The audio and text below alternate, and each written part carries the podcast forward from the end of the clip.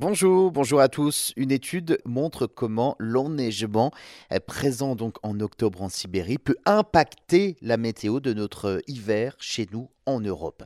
L'étendue des neiges en Sibérie au cours du mois d'octobre influence donc le comportement du vortex polaire. La neige en Sibérie est un paramètre déterminant de la météo en France en hiver. Plus l'étendue de la surface enneigée en Sibérie est grande, plus le vortex polaire est déstabilisé. C'est justement dans ce cas qu'il s'affaisse et concerne alors plus largement l'Europe de l'Ouest et les États-Unis. Les régions polaires commencent à se refroidir sérieusement à l'automne. Cela mène à une forte différence de pression entre les régions polaires et les régions subtropicales. Une très large zone de basse pression se forme alors au niveau des pôles, une sorte d'immense cyclone froid, le vortex polaire.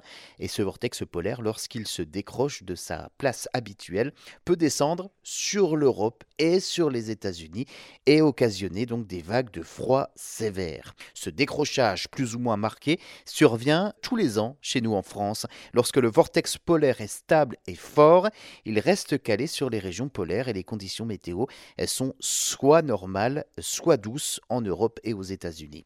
Alors, à l'inverse, lorsque le vortex polaire faiblit, il influence en affaiblissant également le jet stream, ce courant de haute altitude hein, qui sépare les masses d'air froid et chaud.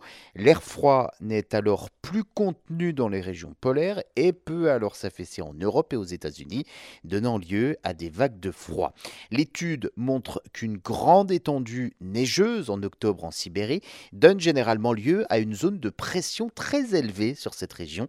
Celle-ci envoie alors une grande quantité d'énergie dans la stratosphère au cours des mois suivants, comme les mois d'octobre et les mois de décembre. Des signes qui indiquent un début d'hiver plus froid que la normale.